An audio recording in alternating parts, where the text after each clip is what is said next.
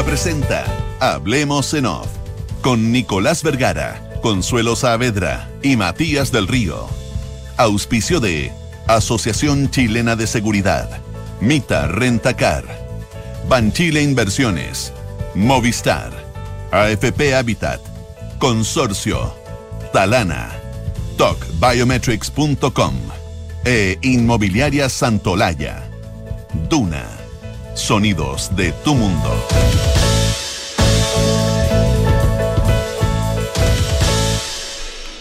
Muy buenos días, ¿cómo están ustedes? Son las 8 de la mañana con 3 minutos eh, de este jueves 20 de enero del año 2022.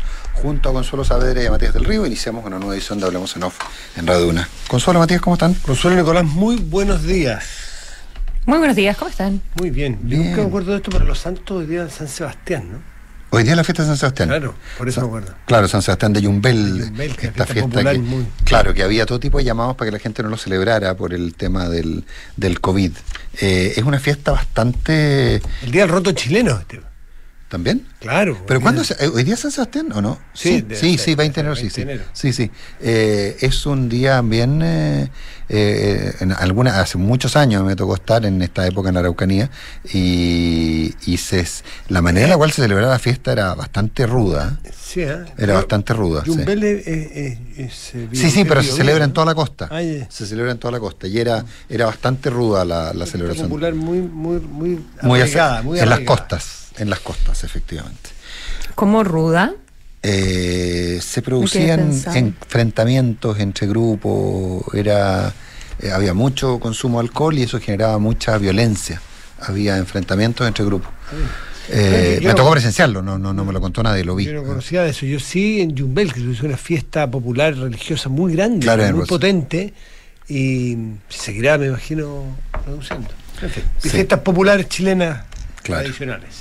Así es. Oye, eh, bueno, elucubrar sobre el gabinete es el riesgo de equivocarse es tan alto, pero, pero yo quería hacer una pequeña consideración. No sé si la. Para deportes prefiero otros. ¿eh? Sí, claro, claro, Para claro. deportes prefiero el fútbol, prefiero que. Porque. No, a mí, me en- no, a mí como deporte me encanta, para serte honesto. No, no, no, no. me Es que lo que quiero decir con esta ironía es que es muy poco más que deporte. ¿eh? Sí, exactamente. Pero, pero, pero, pero, pero así para la conversión de café, Sí, me encanta. es muy entretenido. Es lo más entretenido que hay.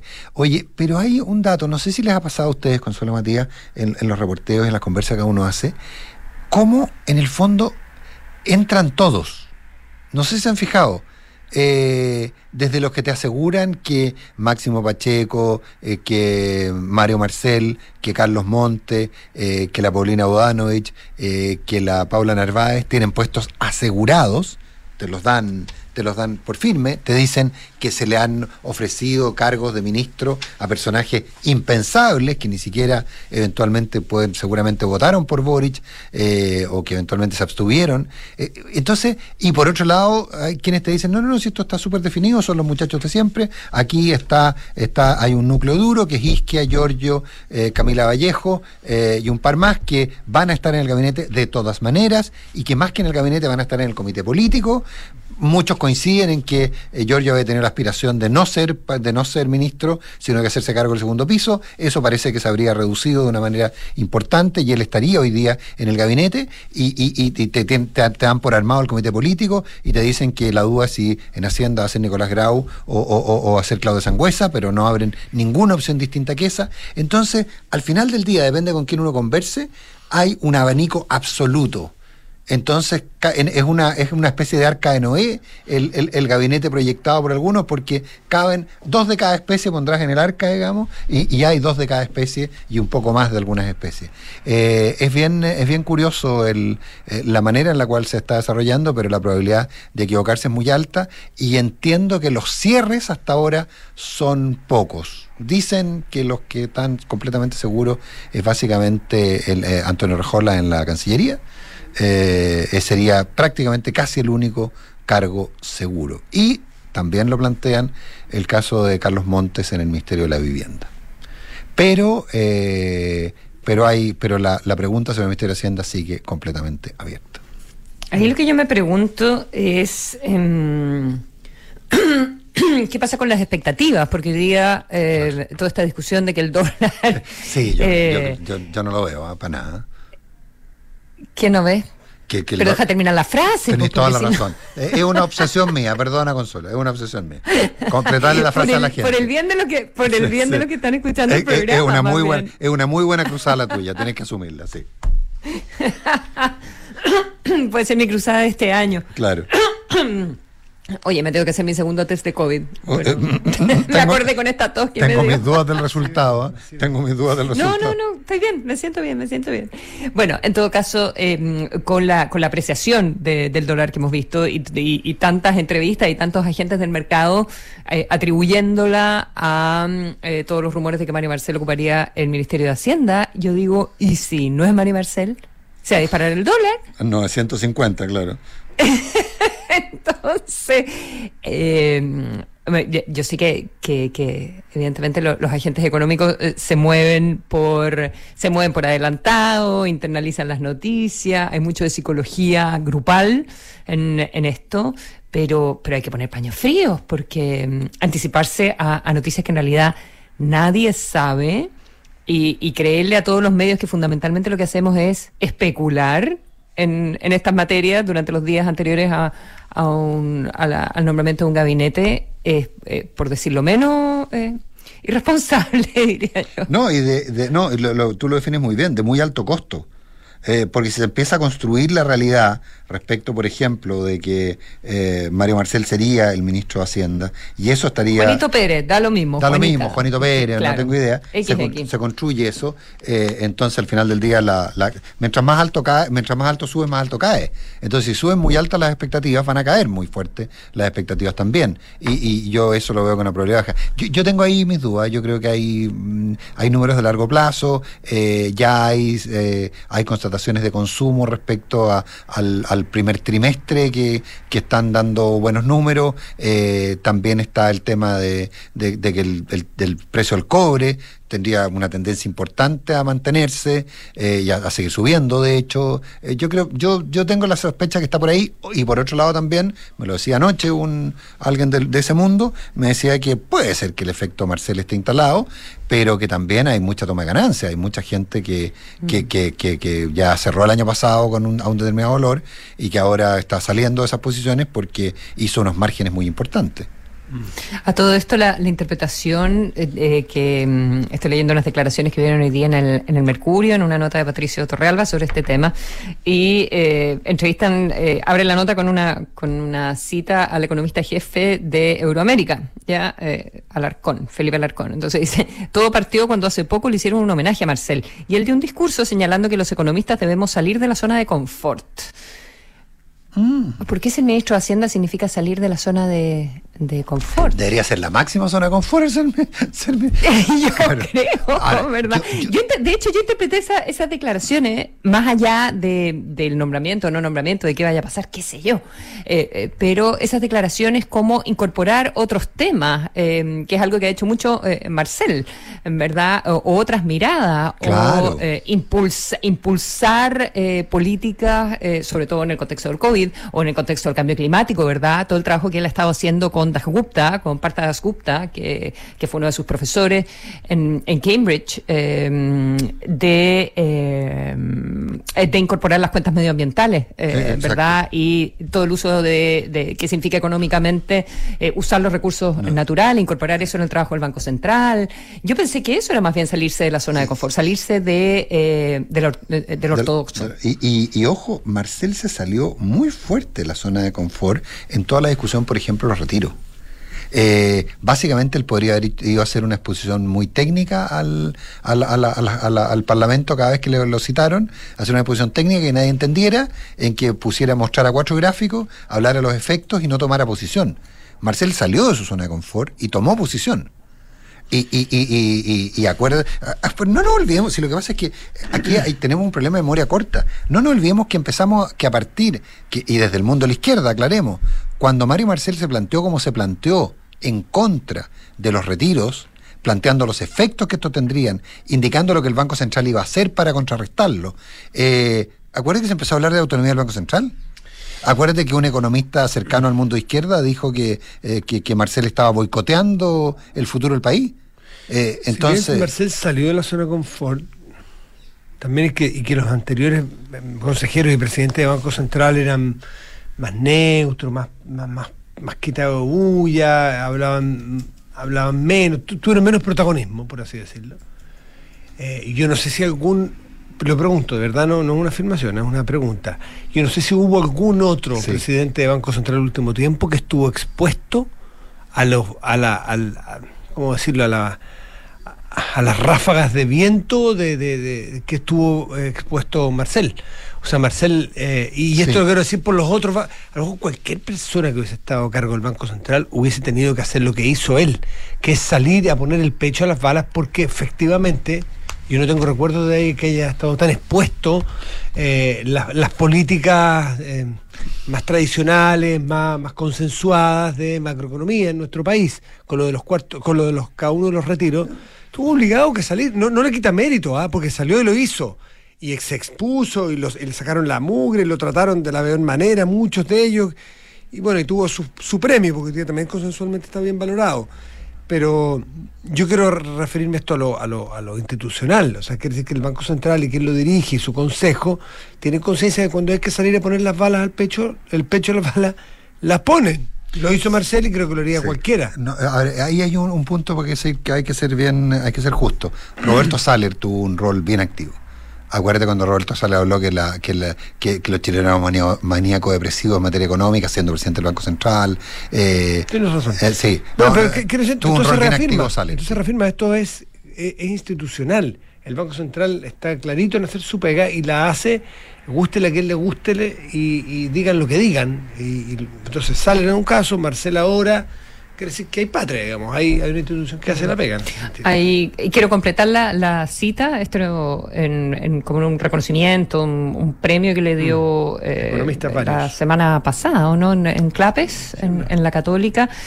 Eh, dice, bueno, tenemos los economistas que ser capaces de salir de la zona de confort, dice Marcel. En tiempos como los de Chile, hoy tenemos que cuestionarnos, esforzarnos por comprender nuestro entorno, imponernos nuevos desafíos, imponernos nuevos desafíos y dialogar.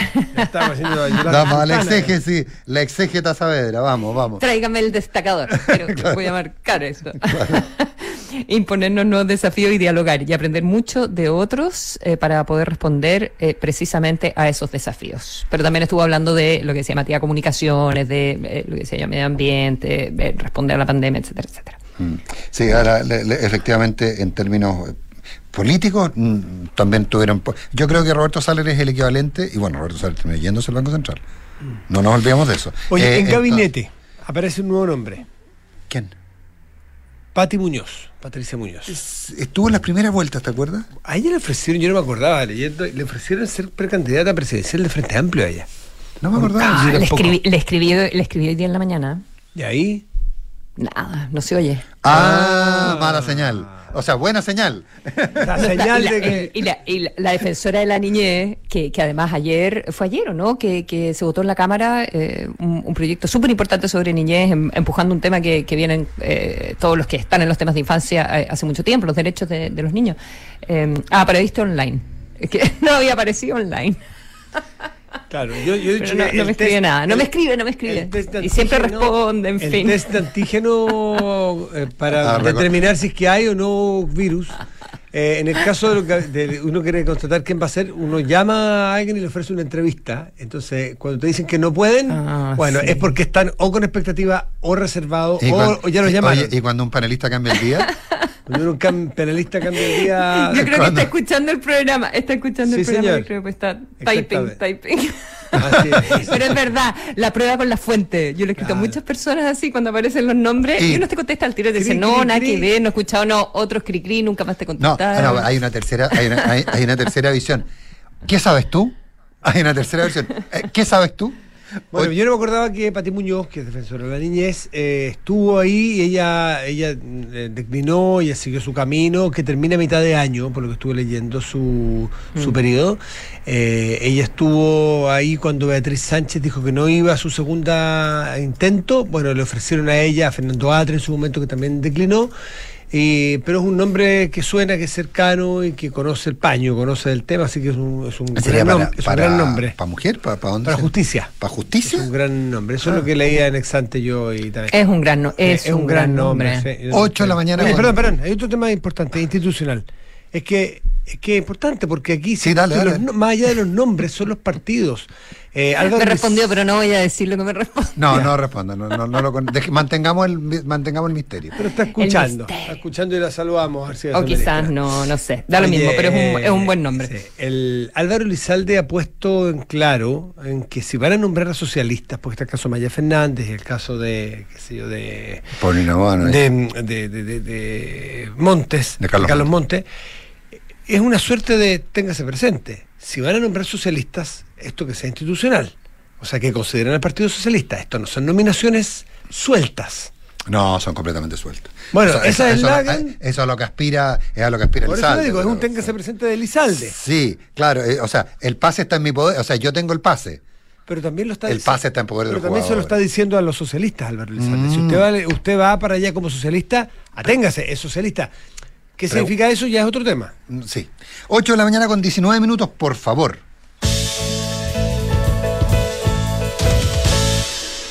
Una de las consecuencias, uno de los trascendidos importantes, más que trascendido, una confirmación de la reunión de, de ayer entre la- las mesas directivas de Chile Vamos y, eh, y el presidente electo Gabriel Boric, eh, fue que el presidente, el presidente electo, el presidente Boric les manifestó su intención de no renovar los estados de excepción. Eh, y eso provocó varias consultas periodísticas, etcétera, etcétera. Y yo no, no quiero así como ponerme, poner, por- como poner el, poner, hacer, indicar con el dedo nada, pero eh, eh, consultada por el diario Tercera, Camila Vallejos dijo, simplemente insistir en la receta de los estados de excepción con los resultados que tenemos parece no ser suficiente. Comillas.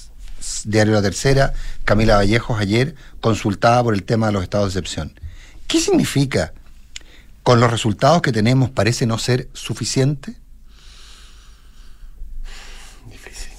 Alguien, eh, Solamente eh, que preguntárselo a ella. Claro, estamos, claro, por eso digo, se- se, eh, mu- mu- muchas veces uno usa un término y le está dando un- un- una acepción completamente distinta. Pero Camila Vallejo no es cualquiera, Camila Vallejo va a estar sentada en el comité político.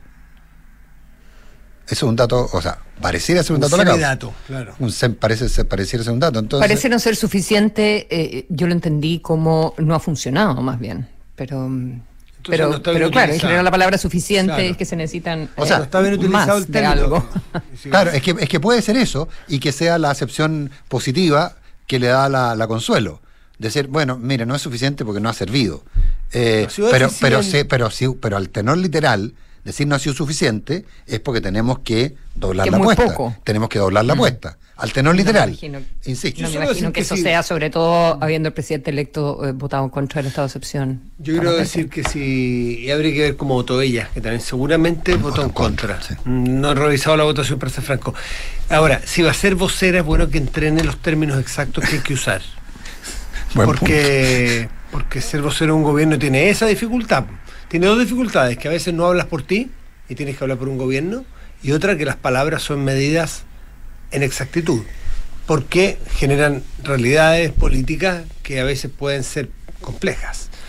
Así A que- propósito de palabras, eh, las palabras del jefe de defensa para la Araucanía, yo la- la- las encontré impresionantes de, Escuchémosla. general Luis Cuellar. De- por si escuchémosla. alguien- por si alguien no no sabe de qué estamos hablando. A ver. Miren, yo les dije el primer día que, en asumí esta responsabilidad.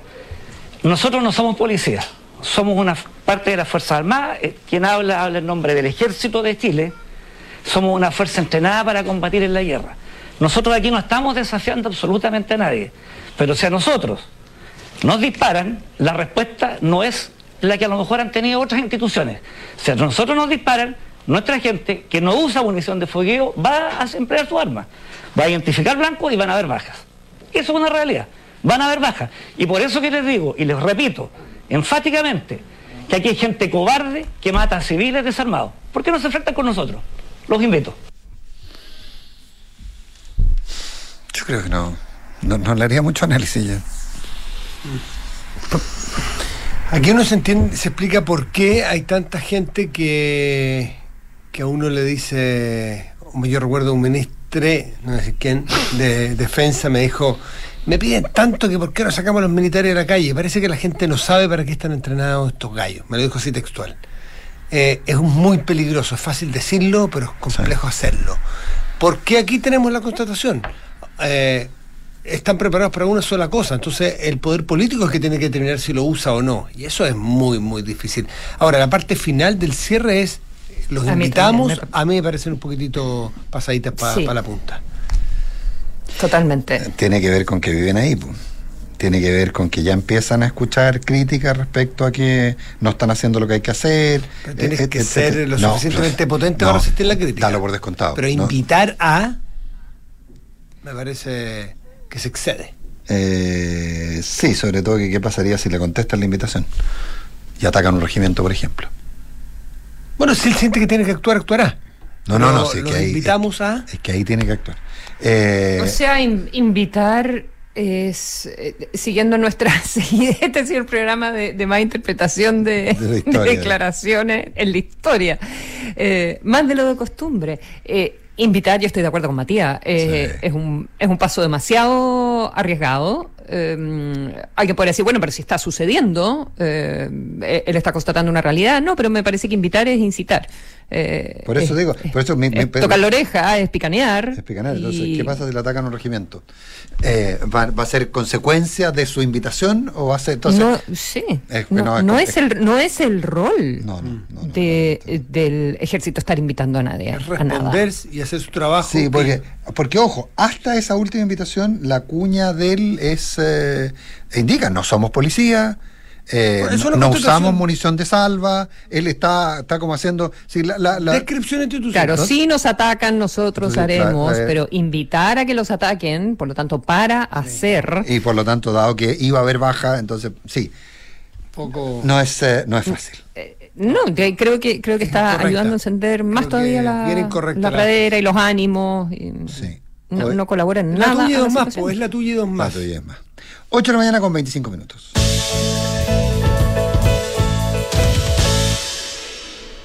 Voy a hacer una brutalidad, voy a tratar de juntar dos temas que no tienen mucho que ver, pero que podríamos eh, tomarlos así. ¿Quién? Eh, Joe Biden con amnistía. No, Joe Biden con Boris Johnson.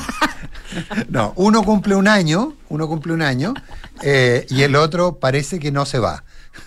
Nos referimos a Joe Biden y Boris Johnson, que saca de nuevo un conejo a la chistera y, y aparentemente va, eh, estaría, estaría con menos. se, está- se habría ganado un pequeño waiver, ¿o no, Consuelo? ¿Qué opinas tú? A ver, eh, depende qué diario leas, Claro. depende qué medio eh, escuches. eh, el- ¿Qué llama la atención de Boris Johnson? Y algunas cosas que se vinculan con Chile también. Atención, con el Omicron, me, Sí. me parece a mí.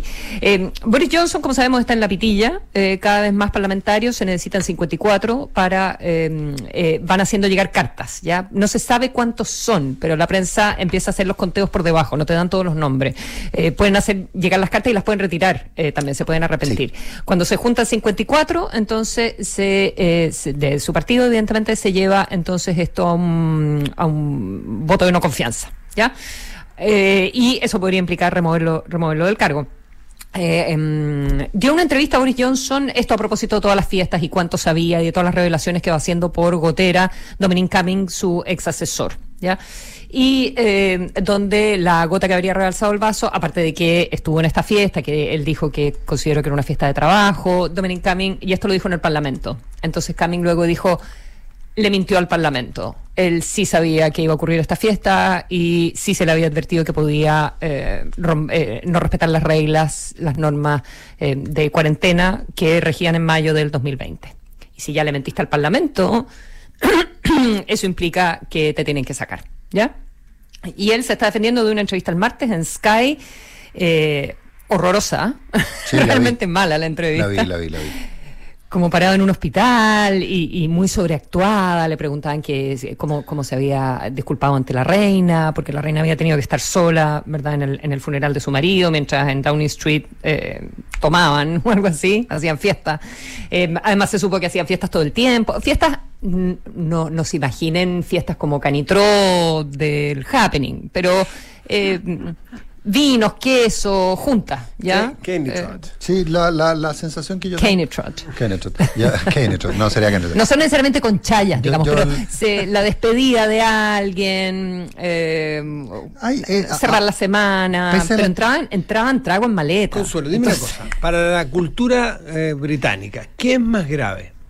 Eh, ¿Transgredir la norma o, o hacer fiesta el día en que está de luto el país porque el príncipe Felipe está siendo sí, velado? hacer fe- hacer- sí, Antes de su- no, de no, su no, hay una cultura muy igualitaria finalmente, y eso es lo que a la gente le da rabia. Sí. O sea, hacer Es decir, mientras porque- todos estábamos haciendo un sacrificio, nadie podía ir al pub, porque Claro. estaban todos los pubs cerrados, y nadie se podía tomar su cerveza, Ya. que acá es como una institución nacional. Resulta que en esta oficina de gobierno sí lo hacían. Claro. Y, Y, eso es lo que a la gente le da rabia. Y es importante, al menos, al menos en mi experiencia, es importante entender que esa costumbre, que, porque a nosotros nos parece bien raro que estén tomando, tomando, tomando en una en una reunión de trabajo. Eh, eso sí ocurre mucho. eh, la- la- el recuerdo que yo tengo era que es, eh, que, que es una costumbre bien acendrada. Y por eso es más doloroso el que haya, eh, que haya, no haya igualdad ante la ley, digamos.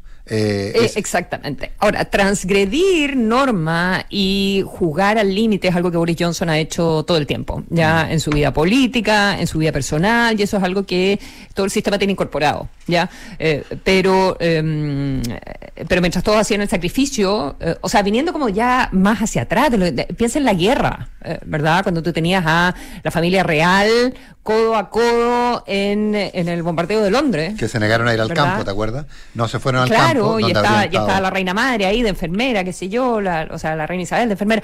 Entonces, eso, eso es lo que da rabia. Pero se está defendiendo con uñas y dientes. Ha, presentado esta semana un montón de eh, iniciativas, ya ha filtrado un montón de iniciativas. eh, algunas que tienen que ver con quitarle el financiamiento a la BBC dentro de tres años más. eh, eh, relajar todas las medidas de Omicron. Ya a partir de la próxima semana eh, se acaban las mascarillas, toda la gente puede volver a trabajar en la oficina, etcétera, etcétera. Anunció que en dos meses se acaba el aislamiento para las personas que estén enfermas de Omicron. ¿Qué tal? A dos meses plazo, ok, pero puras medidas que en el fondo ponen contentos a los conservadores, ¿ya? Y al final eh, se está defendiendo con uñas y dientes, yo creo que todavía pende de un hilo, pero ese hilo no se ha cortado y todos los rebeldes, que son eh, parlamentarios más jóvenes, eh, no están logrando eh, juntar, a pesar de que ayer hubo un parlamentario viejo que le dijo, eh, por Dios, váyase, go, le dijo Go. en el Parlamento, un, un Tory. Eh, y veremos qué pasa la próxima semana, ¿ya? Eh, que es cuando se entrega finalmente una investigación que se le encargó como independiente a, a una persona del servicio civil que está haciendo la investigación de las famosas fiestas de Downing Street. Y eh, según lo que se diga ahí, probablemente vamos a ver qué, qué es lo que ocurre. Y Joe Biden, por otro lado, cumple un año. Eh, También se cumple un año del ataque al Parlamento. Eso El fue- 6, fue el 6 eso. Eso, 6 de el enero 6, el y 6 ve- y 20 de enero el, el, el cambio 20 de enero el cambio de mando. Claro, porque el, el 6 de enero cuando tenía que ratificarse, ¿te acuerdas? Por parte del de, en el Capitolio del Parlamento. Tenía que ratificarlo, tienes toda razón. Eh, tampoco las tiene tan... tan Tiene más difíciles. Y en el Parlamento, justamente. Sí. De hecho, anunció ayer que iba a dividir en dos su programa social. Porque sabe que no va a ser capaz de. No va a pasar sencillamente el ambicioso proyecto de gasto social enorme, históricamente grande que quería hacer Biden. Ya ha pasado un año y se enteró, que bueno, porque tiene probablemente una experiencia como pocos en el Congreso norteamericano, de que va mal encaminado. Entonces, ¿para qué va a perder más tiempo? Lo divide en dos para tratar de. Se ha escuchado aquí otros proyectos que se, se entrampan en Chile, ¿por qué no los dividimos en dos? Y votamos lo que estamos de acuerdo ahora y dejamos para después lo otro. Lo hemos visto en pensiones, lo hemos visto en tantos temas. Biden, pragmático al, al absoluto, hace eso hoy día y anuncia en su primer mandato, en celebración del primer eh, aniversario de mandato, en que hará eso. Las eh, encuestas vienen bajando, tremendo, como todos los presidentes norteamericanos al año, todos, todos sí. han ido bajando. Pero muy más, fuerte. pero más que otros, está más, Claro, que, este otros, es y más más que- fuerte. y más que Vale, Trump, de hecho. Hay un artículo bueno hoy día en el, en el País de España que hace como un resumen del, del primer año y cómo llegó al punto donde está. Eh, está en 40 puntos, lo que se considera muy muy bajo si con- eh, comenzó hace un año con 57, parece que comparando con otros al primer año eh, son, son números malos. Y lo que marca su año probablemente es la mal evaluada salida de Afganistán. Esa es la que está Exacto. costando Eh, la inflación del 7% que tiene este año, aunque sería injusto probablemente atribuírselo a ella, su mandato, n- al menos en su Porque, integridad. porque gran parte de los paquetes fue, los paquetes fiscales que provocaron esto eh, vinieron del Y gobierno el Trump, temor, digamos. y el temor es naturalmente que tiene cualquier, bueno, viene elecciones en medio término el próximo año, pero el temor a que no puedan reelegirse los demócratas y que tiene un, un doble, un doble significado, que detrás del temor de no ganar es que está Trump detrás. Eh, es el regreso de Trump. No, con un, con un agregado que en el fondo acuérdate que siempre se planteó que por edad Joe Biden probablemente fuera Mm. solo un periodo. Entonces lo que ve más afectado es la opción de Kamala Harris. Pero es que sí, o tan mala la relación entre ellos y tan malo el desempeño, hablo de cómo lo han evaluado los expertos, Sí, a, nada Kama- más. a Kamala Harris, es que la verdad es que se hace más, temer- más temeroso para los No, demócratas sí, que va a yo pasar. no logro entender por qué no ha encontrado como su espacio Claro. de, de acción Kamala Harris, porque no se lleva bien con teniéndolo Biden. todo Porque- para poder hacerlo. Claro, pero es que nunca se llevó bien con Biden y... Pero parece que no solo se parece que ella en sus propios equipos ha, sido- ha hecho muy mal desempeño Es dura, sí. eh, y no ha dado no, no ha dado en el tono. Sí, tiene razón. Leí el otro día. Sí. no, no, que, que, que no, que, que- que- no, no, era, era, era- era un, era un artículo eh, que muy de manera muy polite intentaba decir que básicamente no se entendía con su gente. Con nadie, claro, Que tenía que- problemas de. que equipo, que, que- si, que si fuera, como se llama, eh, que si fuera un reality, estaría amenazada por convivencia. Oye, Biden en todo caso eh, dio una conferencia de prensa ayer, eh, eh, larga, como de dos horas, eh, la, la segunda larga solo que, que da, pero echándole también bastante la culpa al empedrado, era que no, a los republicanos, dice, eh, me, me- me equivoqué en, en leer el nivel de animadversión finalmente y de división y de polarización en este país después de Trump con, con los republicanos, que el resumen es como me han negado la, la sal y el agua. ¿en, en qué están? Dice. Está ganando ¿Cuál- Trump en ese sentido, claro. ¿Cuál, es- cuál es el punto? le- les dice? ¿En, qué- en- en qué están los republicanos? ¿Cuál, cuál- cuál es su idea? ¿Qué es lo que pretenden? ¿Verdad? Esa era la frase que utilizaba. Y lo último, muchísimo ojo, me llamó harto la atención que asumiera como un hecho que, eh, que Putin va, va a cruzar a Ucrania. va a cruzar a Ucrania. Eh, ese es el titular que se recogió hoy en, Sí, alguien- en la prensa europea. Alguien por ahí leí que era casi como un deseo de Biden porque lo ayudaría. 8 de la mañana, 35 minutos. María.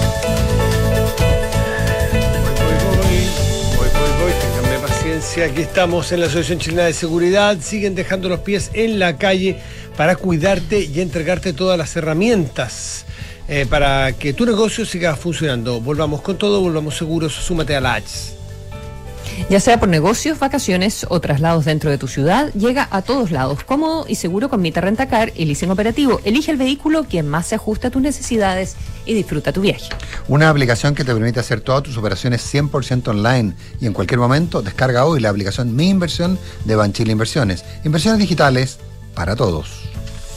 Potencia tu negocio con la mejor fibra de Chile contratando el plan fibra 600 megas simétrico por un año a solo 16.894 pesos mensuales. Movistar Empresas, transformemos los cambios en oportunidades. Ok.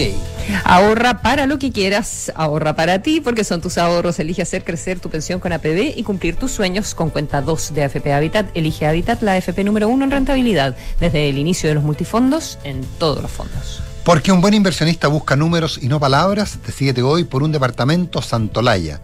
Protege tu inversión con arriendo garantizado.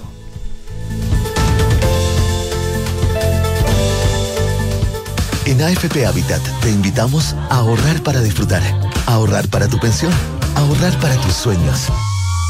Ahorra para ti, porque tus ahorros son tus ahorros. Elige hacer crecer tu pensión con APB y cumplir tus sueños con cuenta 2 de AFP Habitat.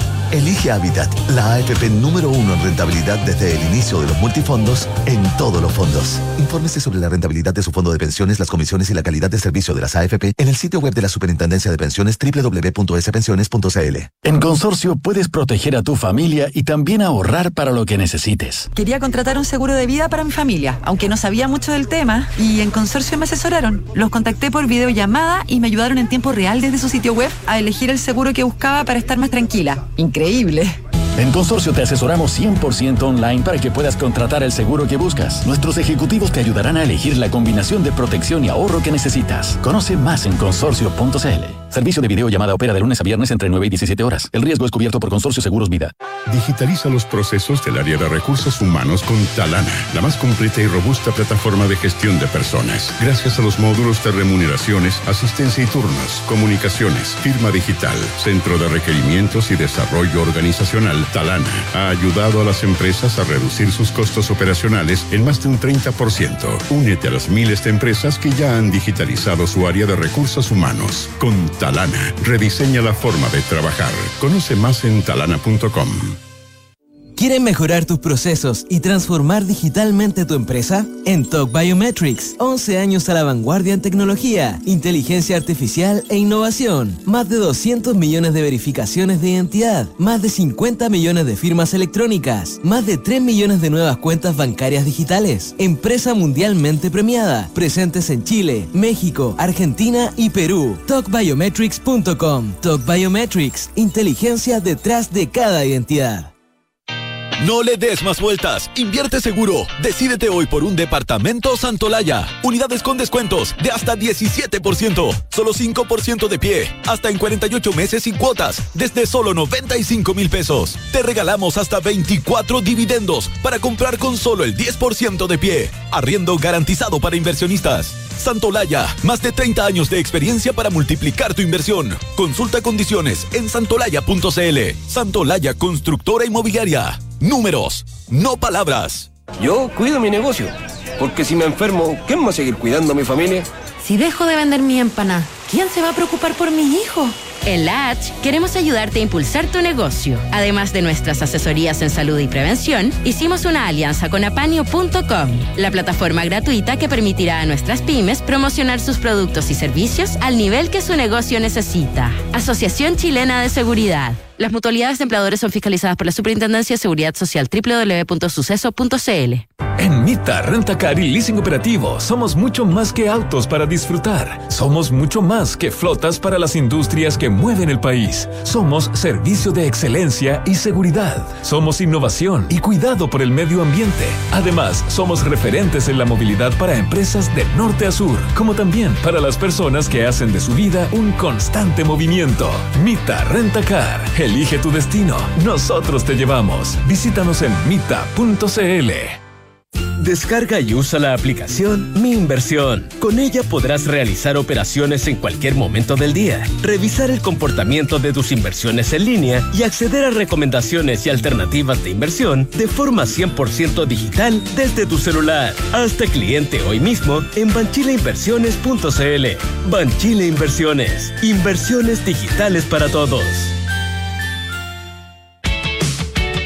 Movistar Empresas potencia tu negocio con la mejor fibra de Chile. Conéctate con tus clientes contratando ahora plan fibra 600 megas simétrico por solo 16,894 pesos al mes por 12 meses.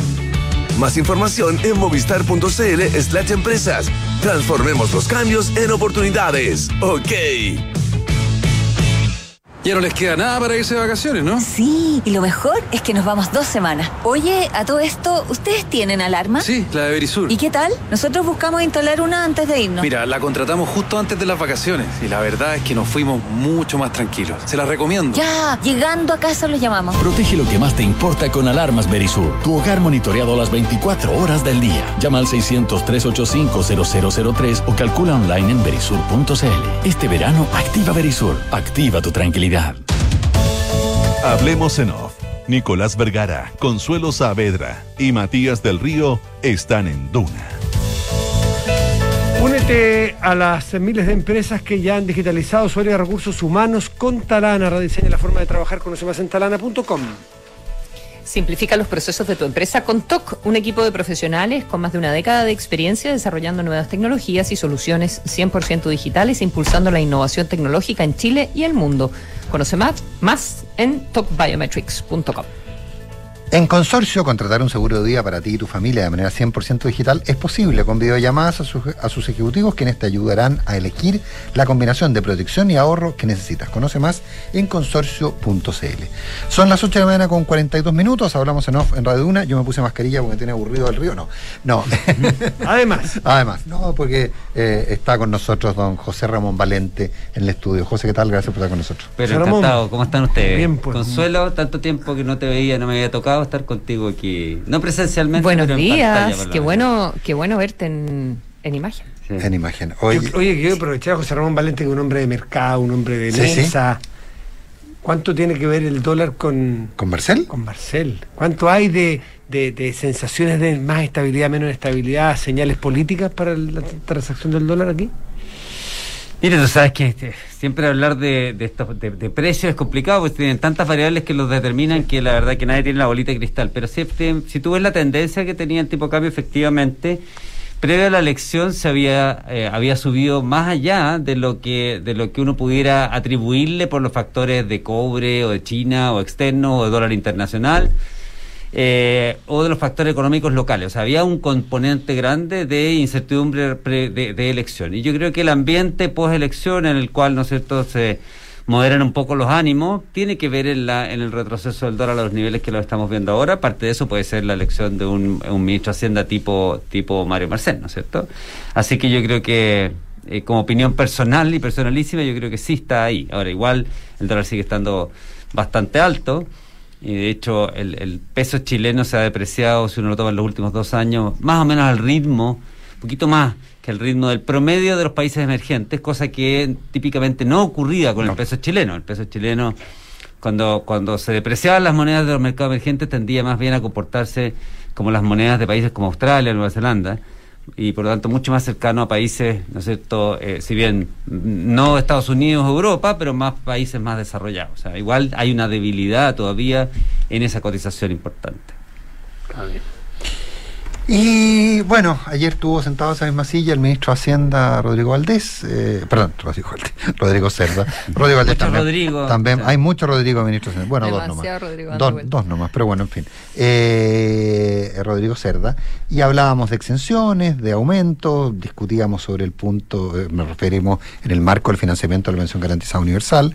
Eh, hablamos también de, de, de, de- de- de una- de la preocupación, por ejemplo, sobre el, el- el tema del, del- del seguro, de, de- de este rein- reintegro a las empresas constructoras, eh, que podría generar un, un efecto muy complejo en las viviendas sociales. Pero ¿qué hablamos cuando hablamos de exenciones, de eliminación de ellas? Eh, ¿Hablamos necesariamente de que con eso garantizamos aumentar la recaudación? Eh, ¿De qué hablamos? Bueno, primero, eh, la, ustedes habían, habían estado hablando, los escuché hablando de palabras y cómo las palabras tienen significado. Y exención tiene el significado de que existe una regla y que tú a alguien exentúas de, de cumplir esa regla y por lo tanto tiene una connotación, ¿no es cierto?, negativa cuando tú la transfieres a la, a la- a la gente y le dices, oiga, aquí hay un señor que no paga lo que debiera pagar. Y por lo tanto vamos a eliminar la exención en el sentido de privilegio, ¿no es cierto? Claro. Lo, Ahora, vamos, lo vamos a, a normalizar. a normalizar. Entonces, eso es importante entender la base para ver si, porque la, so- solo entiende si es una exención dependiendo de la base que se ha definido. La más, la más obvio, ¿no es cierto? Si digo, a ver, yo tengo impuesto al, al, ingreso, los, los impuestos a la renta están definidos como impuestos a los ingresos que perciben empresas y personas, y yo quiero, por ejemplo, fomentar el ahorro y por lo tanto a la parte no consumida de ese ingreso, tú el ingreso lo puedes destinar a ahorrarlo, a consumirlo, y tú dices, ya, yo quiero eh, eh, eh, darle una exención a aquellos que se ahorren la plata y no se la consuman de tal manera, ¿no es cierto?, que eso genere inversión, etcétera. Esa sería una exención. Y tú puedes después, años después, decir, ¿sabes qué más? Revisemos si estamos, si queremos esa exención o no. Si tú hubieras definido ese mismo impuesto para entender bien la base, lo importante de la base, como decir, mire, en realidad el impuesto en Chile no es sobre la renta, el impuesto es sobre el consumo. Entonces, el eh, que no paga impuesto por la parte ahorrada no está siendo ex- eh, eh, exento Sí, de nada, ¿no es cierto? Es como a Nico que le gustan los autos y las carreras y qué sé yo, entonces es decir, yo mira, tengo eh, una límite de velocidad de 100 kilómetros por hora, puedo hacer dos cosas. quiero subirlo a 120, que sería como quiero fomentar el ahorro. Puedo poner el límite en 120 y poner ciertos carteles que digan máxima 100, o puedo dejar el límite en 100 y poner carteles que digan maxi, o sea, se permite 120. O sea, la base, es, te fijas, determina el tema. Entonces, ¿por qué te digo todo esto? Porque, por ejemplo, una de las exenciones que de las cuales se ha estado, ha estado hablando en forma importante es la, ex- la exención que tienen el impuesto a las ganancias de capital. Por ejemplo. Por ejemplo, ¿no es cierto? Tiene una de las cosas que se dice, oye, eliminemos la exención, privilegio, que tiene las ganancias de capital. En mi opinión, las ganancias de capital no debieran estar nunca eh, ser sujetas de impuestos. Por lo tanto, la base es que no debiera existir impuesto. Y por lo tanto, en mi opinión, digamos, eh, la semántica ayuda a la eliminación de esa, de esa eh, privilegio en circunstancias que si entendiéramos que en realidad la ganancia de capital es cobrar dos veces sobre el mismo flujo, lo cual desde el punto de vista de la lógica de los abogados está totalmente prohibido. Como dice, yo, tú ganas 100 y te cobro el impuesto a la renta y te vuelvo a cobrar impuesto a la renta sobre esos mismos 100 que ganaste. Eso- no, eso sería como una aberración. Bueno, cuando uno cobra impuesto a la ganancia de capital, hace exactamente eso, lo que pasa es que lo hace dividido en el tiempo, porque lo que la ganancia de capital implica es que dice, mire, usted tenía, no existía nada, usted agarró plata, hizo una empresa, la hizo crecer, ahora vale más. Y le vamos a cobrar por la ganancia que hizo. Pero esa ganancia, ese valor adicional, tiene que ver con los flujos futuros que va a generar esa empresa. Tú vienes y se la vendes a otro señor y ese señor te descuenta los impuestos. Dice, mire, usted va a ganar tanto, pero yo voy a tener que pagar impuestos sobre tanto, así que lo que le pago a usted, ¿no es cierto?, es descontado los impuestos futuros que yo voy a pagar. Entonces el señor vende y al, al que le vende le descuentan los impuestos a la renta y después viene el fisco y te cobra, oiga, pero yo le voy a cobrar por la ganancia que hizo, oiga, pero si la ganancia que hizo tiene que ver, digamos, sobre los impuestos futuros, sobre los ingresos futuros que voy a tener, me está cobrando dos veces sobre los mismos ingresos, o sea, eh, pero están temporalmente distintos en el tiempo y por eso no se, no, no, no aparece. Entonces, ojo con el tema ese primero de las exenciones. Hay exenciones, sin embargo, que sí son exenciones. Eh, y, y- y en el debate lo que me pasa a mí, eh, Nicolás, es que aquellas que son, y, y ahí es donde estoy bastante en desacuerdo con el debate que se da sobre impuestos, aquellas exenciones que efectivamente son privilegios, pero que muchas veces tienen padrinos políticos importantes o tienen costos políticos de eliminarlas muy importantes, no se tocan. Por ejemplo, la exención del pago del diésel. Tú tienes un impuesto mal, que es contaminación, que es diésel, tienes una exención sobre eso, pero oye, aquí se para el país, se paran los camioneros, me paran las carreteras, ¿sabes qué? No voy a eliminar esa exención. Eh, la, la exención, eh, que, que en el fondo hoy día es exención, ¿no es cierto?, que es renta presunta.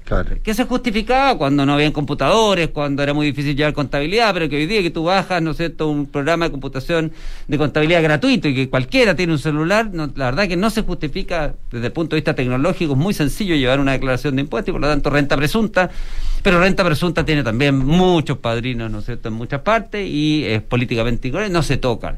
Entonces, nos quedamos con que al final, eh, más que estar eliminando exenciones, lo que estamos haciendo es poniendo impuestos en aquellos lugares donde tengo suficiente apoyo mm, político, apoyo público, apoyo, ¿no es cierto?, de la sociedad para ponerlo. Y cuando tú tienes una retórica anti-elite, cuando tú tienes una retórica anti, ¿no es cierto?, los más eh, privilegiados de la sociedad, es por ahí donde te vas. ¿Ya? Eh, y en ese sentido, digamos, creo que la discusión tributaria está eh, desordenada, está mal. Porque, eh, yendo ahora a la academia, uno los impuestos en general generan distorsiones. Eh, y por lo tanto, tú lo que tratas de hacer es poner impuestos eh, que generen las menos distorsiones posibles, que recauden lo máximo posible y que generen las menos distorsiones posibles. Parte de las distorsiones que generan los impuestos es que favorecen un sector versus otro. ¿No es cierto? Si es que tú pones un impuesto a una actividad económica y no a otra, bueno, esa otra actividad económica queda favorecida. O Las lo que hablábamos exenciones, en ese sentido, en la otra cara de la moneda, las exenciones también pueden provocar distorsiones. Absolutamente, por supuesto. de sí, un lado y del otro, es lo mismo. To- totalmente, totalmente. Si tú pones una exención, por ejemplo, y dice, mire, usted tiene que llevar contabilidad completa, usted no tiene que llevar contabilidad completa, o usted, ¿no es cierto?, puede no pagar el impuesto al diésel, este señor sí lo tiene que, lo tiene que pagar, obviamente que te genera, ¿no es cierto?, eh, eh, competencia eh, bien, distorsión. bien distorsionada. Entonces, por eso que tú tratas de decir, ¿sabes qué más? Cobremos impuestos que sean lo más parejos posible y después hagamos la redistribución de la plata que recaudemos y ahí nosotros favorezcamos a quienes, a quienes tenemos, para no distorsionar la decisión de ahorro e inversión, de tal manera que no, no, no desincentivemos el ahorro, o para no distorsionar otra decisión que es la de trabajar o no trabajar, o cuántas horas trabajo, ¿no es cierto?, que es eh, también importante. Esas son las como dos más importantes. Este pupurrí de empezar, ¿no es cierto?, a cobrar un impuestito por aquí, un impuestito por acá, ¿qué es lo que es hoy día? el proyecto de la de, de, ¿no es cierto? de financiamiento de la pensión universal, que es lo que me imagino que hablaron ayer con Sí, el sí, sí. es es digamos hoy día parece inocuo, parece como una cosa, ¿no es cierto?, que no va a generar mucho daño. Pero desde el punto de vista de los principios de cómo se aplica la tributación, es tremendamente dañino y yo estoy totalmente en desacuerdo lo que- con lo que se está haciendo y totalmente en desacuerdo, ¿no es cierto?, con el ministro, que es muy amigo mío, digamos, con el ministro Cerda respecto a cómo está llevando este tema. ¿Cómo debería ser? Y en particular, eh, te voy- te voy a dar- en particular ayer, o cuando se anuncia ayer, se anuncia un impuesto a bienes de lujo. Ahí es ya, ahí tenemos ya un tema filosófico súper relevante, porque es decir, ¿en qué minuto la sociedad le dio, le dio la potestad al Estado de decirle a sus ciudadanos cómo se podían o no podían gastar la plata? O sea, yo entiendo que eh, la sociedad ha puesto impuesto a los males. Y dice, mire, le vamos a poner impuesto al cigarro porque hay, ¿no cierto?, fumadores pasivos. Y usted fuma y enferma de cáncer a un señor del lado. Claro. Le vamos a poner impuesto al, al diésel porque contamina y después yo tengo que gastar plata en descontaminar. Porque usted me- Uy, se no- Un terremoto. Perdona. No, no pasó nada, no pasó nada. fue, fue el alma de No Rodrigo Cerda que vino acá, se, se- impersonó. No está lo suficientemente lujosa esa La mica, separadora. La mica no es muy. Sí, no no, tendría al Nico, la- No, no te preocupes. Lo que no, más me no preocupa es la tendría camisa de lino de Nico. No, quedó, quedó a salvo. ¿Quedó bien? Ah, no, no, no, quedó a se salvo. salvó. No se salvó. No importa. Entonces, ahí en ese tema, en el tema de los bienes, de los bienes de lujo, digamos, es, es como que ya es un tema filosófico, moral, donde tú le estás dando, el, el- el Estado se mete, ¿no es cierto?, en decidir si moralmente algo es, ¿no es cierto?, se puede hacer o no se puede hacer. Aparte del tema de que eventualmente es súper discriminatorio, porque tiene que ¿Por qué moral? decidir ¿Por qué, con esa por qué moral. utilizas el término, por qué utilizas el término moral? Porque, Porque hay un porque concepto de de alguna manera, por- justamente está por- bien por- cuando, cuando aquí es una es una mirada como redistributiva más bien de los que tienen más que paguen más. No, no, no, no. Porque el si fuera una medida distributiva, tú pones impuesto, ¿no es cierto?, al ingreso o a la riqueza.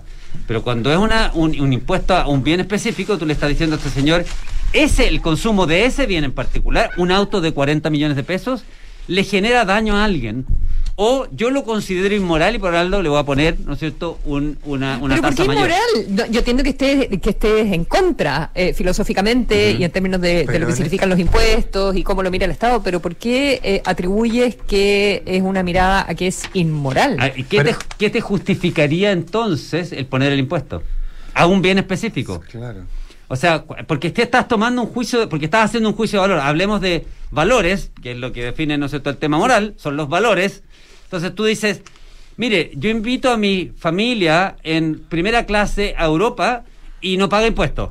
Pero si yo me compro un auto de 40 millones de pesos, sí paga impuestos. Me compro tres autos de 39 millones de, de- de pesos, no paga impuestos. Un auto de 40 millones sí paga impuestos. Claro. Lo que pasa es que partimos esto con los helicópteros y que a todo el mundo le pasa ese bien. No sé, pues dice, oye, ah, está ahí que más si el tipo tiene plata para comprarse un helicóptero, que pague impuestos, ¿no es cierto? Claro. El problema es que cuando, cuando cruzamos la línea del principio, Consuelo, entonces partimos con los helicópteros y terminamos con los televisores a color. Si esto ya pasó en Chile. Sí, absolutamente. Terminamos con los televisores a color. Acuérdate que no hace mucho tiempo, hace 20 años atrás, Nico de nuevo por la referencia a los autos se va a acordar, en Chile se importaban los autos sin cierre centralizado, sin radio, sin tapiz de cuero, de sin cinturón de seguridad. Y se les ponían en Chile. ¿Por qué? Porque tenían un impuesto al lujo. Impuesto Era al con- lujo. eran considerados, ¿no es cierto?, impuesto al lujo. Lo mismo, el mismo, lo mismo que estamos haciendo ahora. Se Entonces, corre riesgo arbitrariedad. Ya, ¿y, qué es lo que está de- ¿Y qué es lo que está detrás entonces? Porque eh, lo que tú dices, bueno, no le puedo subir eh, los impuestos a los que más tienen porque eh, por, por dónde le subo el impuesto. Eh, eh, muchos de los más altos patrimonios en, en realidad están a través de sociedades, no están a través de eh, el- la persona, están distribuidos en la familia. Lo que está ¿por dónde detrás, saco- creo yo, ¿Por dónde saco la tajada? de dónde, lo que está detrás, creo yo, Consuelo, es justamente lo que te decía antes. Cuando la sociedad se mueve en retórica y en, ¿no empieza hacia un lugar y dice, ¿sabe qué más? Lo que hay que quitarle es poder político y económico a los más ricos. Los más ricos, ¿no es cierto?, le generan problemas a la sociedad. las élites, ¿no es cierto?, se han beneficiado a costa del resto de la, de la sociedad. Entonces tú dices, ¿dónde cobro impuestos? Donde es más fácil.